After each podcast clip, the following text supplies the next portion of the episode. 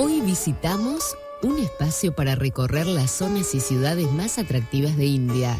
Haremos que su viaje sea una experiencia realmente inolvidable. Auspiciado por Level Tour, 30 años de experiencia a su servicio. Conozca India con quien la conoce. Esperamos su consulta en el 4893-1221 o en www.leveltour.com.ar. Bien. Y seguimos Leticia viajando. Estuvimos en Agra el lunes pasado con las historias que nos trajiste sobre el Taj Mahal y cómo el fue gran amor. el gran amor y cómo fue construido. Y seguimos viaje hacia el oeste eh, y en unas pocas horas llegamos a Delhi. A Delhi. ¿No es así? Sí, en realidad un poquito más de horas de las que uno calcula, porque eh, muchas veces cuando la gente lee nuestros programas y ve 250 kilómetros, 5 horas, y piensan que nos equivocamos. Y por eso les recordamos que en India las velocidades máximas, según los estados, son 50 60 kilómetros por hora. Algunos autos nuevos a veces van un poquito más rápido, pero realmente en algunas rutas nos cruzamos con carros con camellos, con las vacas, con eh, camiones que están cargados el triple de lo que tendrían que estar, entonces realmente esa es la velocidad máxima. Y ahora vamos a formar, eh, o sea, hay algo que en India, en la parte norte, se llama el Triángulo Dorado, que forman las tres ciudades principales que cualquier persona que va a India no, no deja de conocer, que son Delhi, Jaipur y Agra. Hicimos la visita a Agra la semana pasada, hoy vamos a visitar la capital, Delhi, y después dejamos Jaipur porque Jaipur forma parte del estado de Rajasthan, que hay muchos pur, muchas pur, que significa ciudad, y que nos va a llevar seguramente más de un programa. Bueno, Delhi está ubicada en el norte del país, en una gran llanura, a orillas del río Yamuna, que les debe sonar porque también es donde está, a orillas del río Yamuna, el Taj Mahal. Está el Taj Mahal y también tradicionalmente es uno de los ríos sagrados. Como el Ganges. Porque también está la ciudad de Mathura, que fue donde nació Krishna, Exacto. y que muchos que viajan a India se hacen un viajecito, es bastante cerca, son dos horas, dos horas y media Sí. Mathura, y suelen peregrinar a Mathura y a Brindavan, que está ahí pegadas, porque son las ciudades tradicionales del culto de Krishna en la tradición de la India, sobre el río Yamuna, uno de los dos uno de los ríos dos ríos sagrados. sagrados. Bueno, eh, esta es una ciudad que está construida sobre eh, otras siete ciudades anteriores islámicas y eh, realmente se ubicó en ese lugar porque tiene una posición estratégica por el- la ubicación entre valles y ríos, entonces siempre facilitó que se, eh, que se controlaran las rutas comerciales que iban hacia el noroeste. Y hay una tradición también que el otro día creo que al pasar la comentó Hugo Labaté cuando habló del Mahabharata, que uno la ve reflejada en el templo de Lakshmi Narayana en Delhi, que tiene una placa que dice, aquí fue fundada la ciudad mítica de Indraprasta, ¿m? que es una de las ciudades que aparece en el Mahabharata, que era donde vivían los héroes de la epopeya del Mahabharata. O sea que los orígenes de Delhi se Sí, sí, sí, encuentran... fueron siete ciudades que se, que se construyeron en el mismo lugar. Eh, la que tenemos en este momento se divide en dos, la Nueva Delhi y la Vieja Delhi. La Nueva Delhi realmente es la verdadera capital de- del país porque es donde están todos los edificios de gobierno. Y en la vieja, o sea, la vieja Delhi tienen realmente grandes diferencias. La vieja Delhi, Grandes, grandísimas. Doy fe, algún día vamos a contar algunas historias de sí, Old sí, Delhi. Sí, sí, sí, realmente. La vieja Delhi es eh, lo que sería India en sí, ¿no? Calles, callejuelas abigarradas, eh, cantidad de edificios, Mercados mercados, mercadillos, eh, eh, realmente es este. Hay muy, veredas, Sí, todo no, el mundo no, se que- mezcla unos con otros. Exactamente, en cambio. El famoso Chutney Choke, ¿no? El famoso Chalney Chowk, que es muy interesante para visitar. Ahora después vamos a hablar un poco de los lugares donde se pueden comprar. Lo que pasa es que el Chalney Chowk es más para los indios mismos, Claro. porque se vende de todo, Sí. ropa, se puede pueden comprar valijas, eh, eh, relojes, bueno, lo, que uno... Nuevos, usados, de todo, es como una especie de, Tristán Narvaja, como la famosa Tristán Narvaja de Montevideo, ¿no? Pero multiplicada por la cantidad de gente de India. es inmensa, es inmensa. Lo que tiene bueno por allí cerca que tenemos un mercado que es el Gagodial, que es el mercado de especias, donde encontramos la cantidad de especias que ustedes busquen. Bueno, eh, en la parte de la... Vamos a comenzar con la vieja India. En la parte de... Más o menos entre la vieja y la nueva tenemos unos dos kilómetros. Y más o menos a mitad camino tenemos lo que se llama Conat Place, que es una plaza circular. Tiene varios círculos concéntricos. En el medio toda una plaza verde, que es donde la gente, así como acá, se sentarían a tomar mate en la plaza. Ahí se sientan a tomar el chai, que es el té con leche, y este en los alrededores tenemos realmente eh, muy buenos negocios, negocios de, primerísima marca, donde se puede comprar lo que uno guste, tenemos restaurantes, tenemos bares para sentarnos a tomar algo, realmente un lugar muy lindo. Y que está siendo remodelado en este momento. Exactamente. Totalmente, ¿no? está quedando muy, muy lindo. Inclusive para los que les gusta husmetear un poquito, en la parte inferior tenemos el Palica Bazar, que tiene, sí, es muy divertida. Es muy divertida, aunque uno no compre nada, no puede perder ir al Y hay más de 400 tiendas donde se vende lo, desde recuerdos de la India lo que se les ocurra. Realmente eso forma parte también de la cultura, ¿no? cuando uno va a un país, meterse en los mercados locales creo que realmente es sumamente atractivo. Bueno, nos vamos a la vieja Delhi y lo más importante que tenemos allí son dos cosas que una es el Fuerte Rojo, que fue este, realizado, ustedes recuerdan, el emperador Shah que ya lo hemos nombrado, que es el que hizo el Taj Mahal.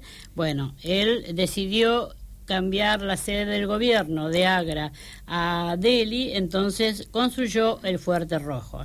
Y prácticamente enfrente tenemos la mezquita mayor de la India, que es la Jami Masjid, donde, eh, bueno, realmente eh, eh, asisten la mayor parte de los devotos y bueno, el tema fundamental de allí es que muchas veces le decimos a la gente recuerden que en casi todos los lugares que ustedes van a entrar se tienen que sacar los zapatos. Y a veces pasan cosas muy cómicas porque eh, son como juegos que hacen los que eh, toman los zapatos de la gente, de que cuando la gente vuelve lo mira a la cara y le da sus zapatos sin errarle y no darle el de ningún otro. Bueno, realmente es la mezquita más grande es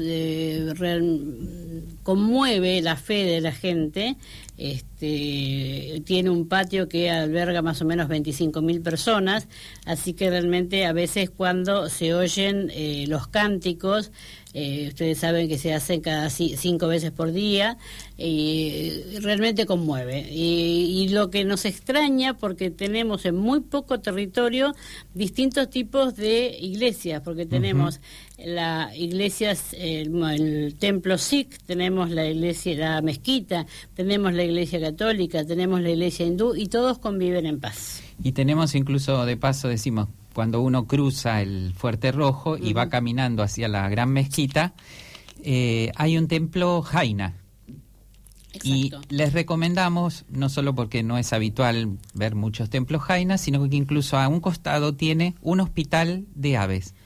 Se dedican a cuidar aves que recogen en todo Delhi, porque saben que el jainismo es una religión que predica la no violencia. Entonces la forma práctica que tienen, recogen aves, las tienen allí, las atienden y cuando las aves están ya curadas, las vuelven a liberar. Claro, que eso lo habíamos charlado cuando estuvimos en Cayurajo sobre los monjes desnudos. Exacto, que son muchas veces se tapan eh, la boca porque no quieren ni siquiera por error que les pueda entrar un mosquito en la boca y matarlo. O sea, es el, el extremo de la no violencia, el extremo de, eh, tratar de beneficiar es a muy lindo, si van caminando, van haciendo ese recorrido, pueden ver esto que no es habitual, poder ver un, un hospital de pájaros.